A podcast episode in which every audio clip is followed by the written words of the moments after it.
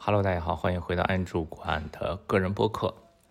昨天还是前天呀，我又刚更新了一下我的博客，对，不是博客，是博客，blog，b l o g。好像身边已经没有人更新博客了，对吧？那个网址是三 w 点管木的拼音 g u a n m u 点 name 名字就是 n a m e。因为这个点 com 呀，不知道怎么回事被别人注册了，所以我就找了这样一个域名。但是就是这个域名现在也遇到了一个问题，刚好呢，如果有听我的这个播客的朋友，你们有比较懂的朋友，看看谁能帮我一个忙。之前我这个域名是在这个 Media Temple，是一个这个网站的托管的这么一个供应商，是美国的，在他那儿注册的。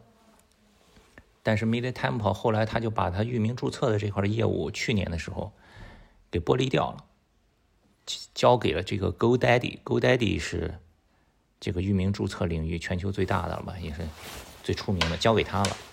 所以就需要去他的这个网站后台做一个迁移，然后我就按照他的步骤一步一步迁移，迁移好了，他说你回去等消息。结果一等没消息，二等没消息，过了挺久了，几个月。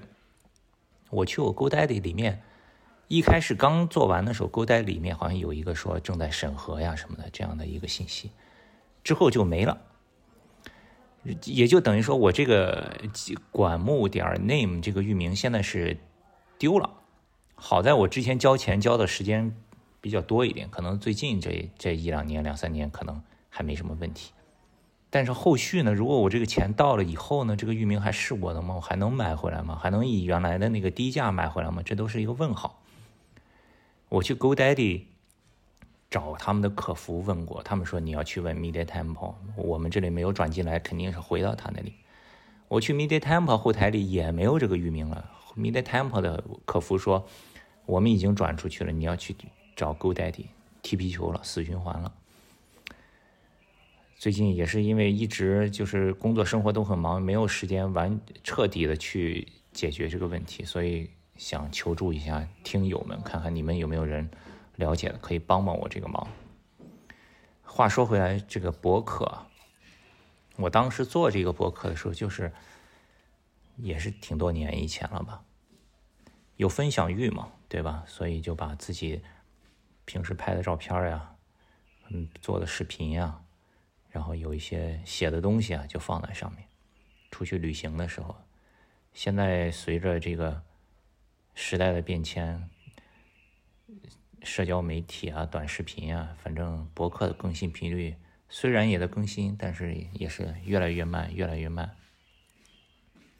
过去两年，差不多每年只有到年底了，把这一年的这个读书清单 （reading list） 会更新一下。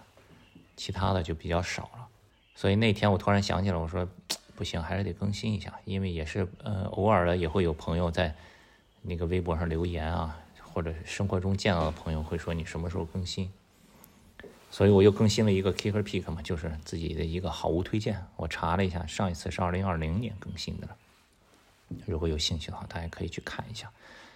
呃，所以我更新的时候会发的呀，就是。不是说我买的东西，是我用了一段时间，是真的觉得是特别好的，我才会更新出来。哦，我拍照就是在办公室里，刚好前几天有一些鞋子要拍摄，就把灯给打好，把背景做好。我心想，反正这个都已经 set up 好了，那就顺便把我这期这个博客给更新了吧，不然也不知道拖到什么时候。就从家里带了一些东西过来拍了一拍。其实呢，还漏了一个，因为我觉得已经拍完了，我就把所有的灯啊、set up 都收起来了。其实我当时还订了一个那个青岛的白罐青啤，以前我在微博上发过，就是小时候最早的时候，青岛啤酒的易拉罐刚出来的时候，是那个白罐的，上面就是青岛的传统的那个标，不像现在花里胡哨，也是什么这个那个生啤啊、IPA 啊、黑啤啊，就是酒标也设计的很花。那个是最 original 的，那个也是春节的时候吧，回青岛跟朋友聊起来说，哎，怎么现在没有白罐了？后来找了一个青皮的朋友一问，说哦，这个是专供出口的，而且是只是出新加坡和香港才有这个白罐。然后后来刚好我在那个青岛的机场，机场有青皮的酒吧里面看到有，我买了几罐。然后我去淘宝上找呢，不太好找，并不一定有什么时候都能搜得到。所以前几天我搜到了一个，就买了一箱。我心想说把这个也拍一拍，因为它现在这个白罐跟原来完全一样，但是有一点不一样是什么呢？就是那个罐子的侧边啊，它打了一个 vintage can，就是等于是把这个白罐最 original 最初的这个设计呢，给它做成了一个有一点文化故事的这么一个产品了。这种真的是几十年的沉淀，这样才是真的做文化。我当时还想把这个白罐青皮给拍一下，后来灯都收起来，也懒得再 set up，也花好长时间，所以就算了。呃，其实一块拍的还有什么呢？还有那个，呃，木头前几天给我寄了一个 OPPO 的新的手机啊，Find X 六 Pro，呃，这个手机我拍了几张。但是我没放在这个 Kicker Pick 里面，一个是我刚刚开始用嘛，对吧？我你还没经过时间的检验，所以我就不放在这里。我这个博客上更新的这些好物推荐不是随便推荐的啊，因为有的时候很容易，就是你买了一个东西以后，你就啊拍的很漂亮就分享出来，其实有可能你用一段时间你觉得也没那么好，对吧？所以要控制自己的分享欲啊，保证你分享的是真的你很喜欢的东西。另一个就是 iPad mini，我之前不是还专门录过一期播客的节目嘛，讲这个 iPad mini，我也灯也打好了，我也给他拍了几张挺漂亮的照片，但是我也没有发出来，因为你听过我上一次的博客就知道，这个 iPad mini 啊买的真的是很失败，使用率极低，从上一次发完了到现在也是。哎，真的是这个钱花的太冤枉了，真后悔。当然了，我相信对，呃，有很多的朋友是觉得非常的超值啊。每个人使用场景不一样，需求不一样，这个就因人而异。前面扯了这么多啊，这期我主要是想分享的一个东西，就是我在这一次的更新的博客里面推荐了一个 App Simple Piano，因为它是一个软件。它不是硬件，你可以拍很漂亮的照片，很吸引人，对吧？我在这里面只有一张照片，就是我的 iPad mini 上打开了这个 Simple Piano 的一个主界面，前面放了一个我的那个卡西欧的小电子琴、小键盘。大家，你就软件嘛，你通过一张照片就根本看不出来什么，所以我想多聊几句。去年的时候，我想学钢琴，嗯，阿舍学钢琴可能更早一点吧，前年嘛。他就是很传统的那种嘛，找了一个钢琴的学校，对吧？老师每周上课，布置曲子回来练习。然后呢，我想学钢琴是因为，其实我一直都想学一个乐器。我以前也说过，就是有一些东西是花钱买不到的，对吧？比如说你会说好几门外语，你是需要花时间的，这个是很牛逼的。你说那个很限量的球鞋，什么很漂亮的衣服，那个你只要花钱就能买到嘛？那个就没有什么什么牛的。呃，乐器也是，你掌握一门乐器，你需要花很多的时间去练习、去学习，这个是很牛的。我以前学过一段吉他，也没学的多好，半途而废了。钢琴呢，我也觉得特别帅，也想学。也一直没学。去年的时候就找了一个朋友，给我推荐了这个一个教钢琴的老师。呃，这个老师其实挺好的，他是是一个黑人老师，他是哪个国家的我还给忘记了。然后呢，他也不是那种很传统的。因为你中年人学钢琴不跟小孩不一样，什么注意手型啊、坐姿啊、基本功呀，对吧？这个都无所谓了，就是图个开心、好玩儿。嗯，他也不是很苛求这些东西，而且他也不是从古典开始给我教，他给我教一些，上来就教我一些和弦呀，有一些呃这个他自己因为是弹爵士的嘛。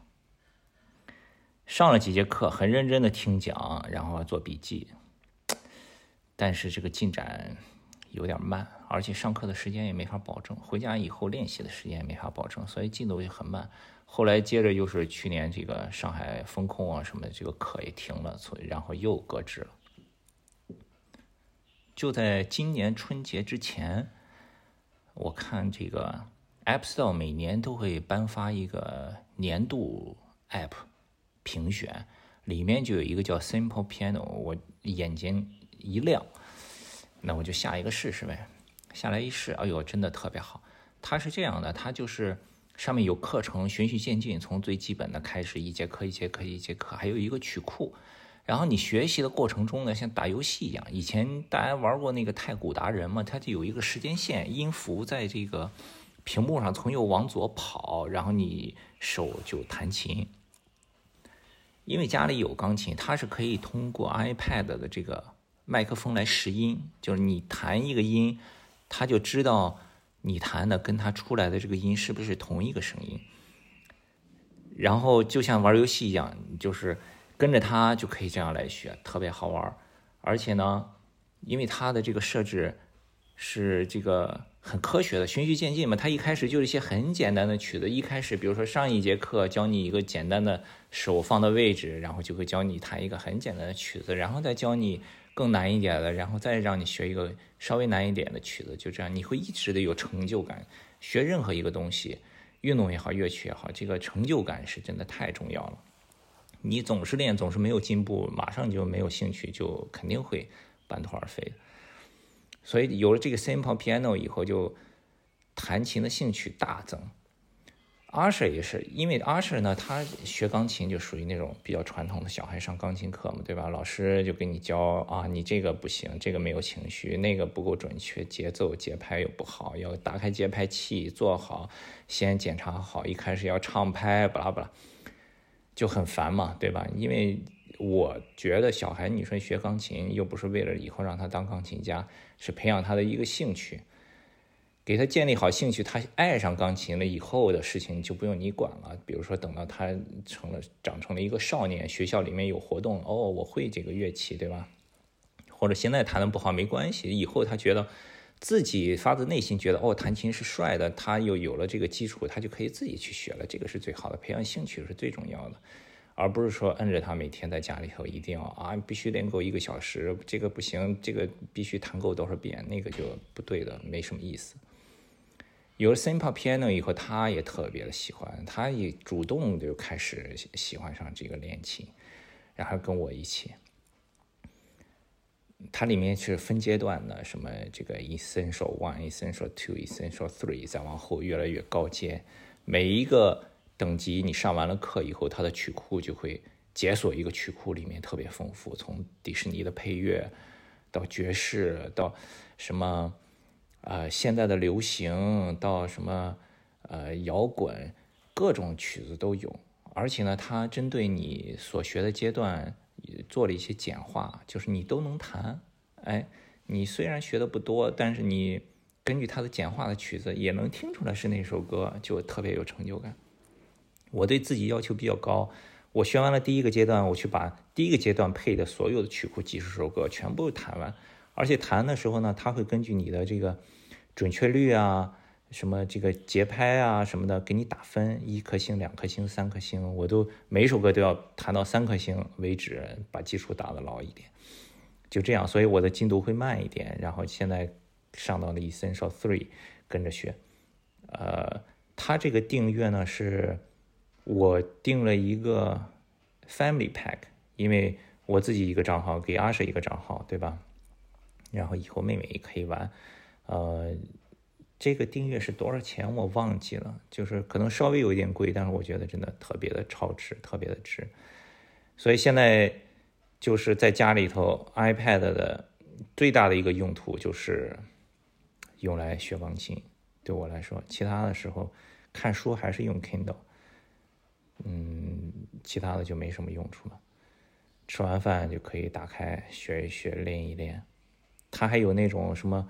啊，五分钟快速练习，比如说给你一些音符，让你弹一弹，看你看这个谱记不记得住这个音符在哪里啊？呃，也可以去上他的课，也可以就如果有时间就拿出来一首曲子，专门的练这个曲子。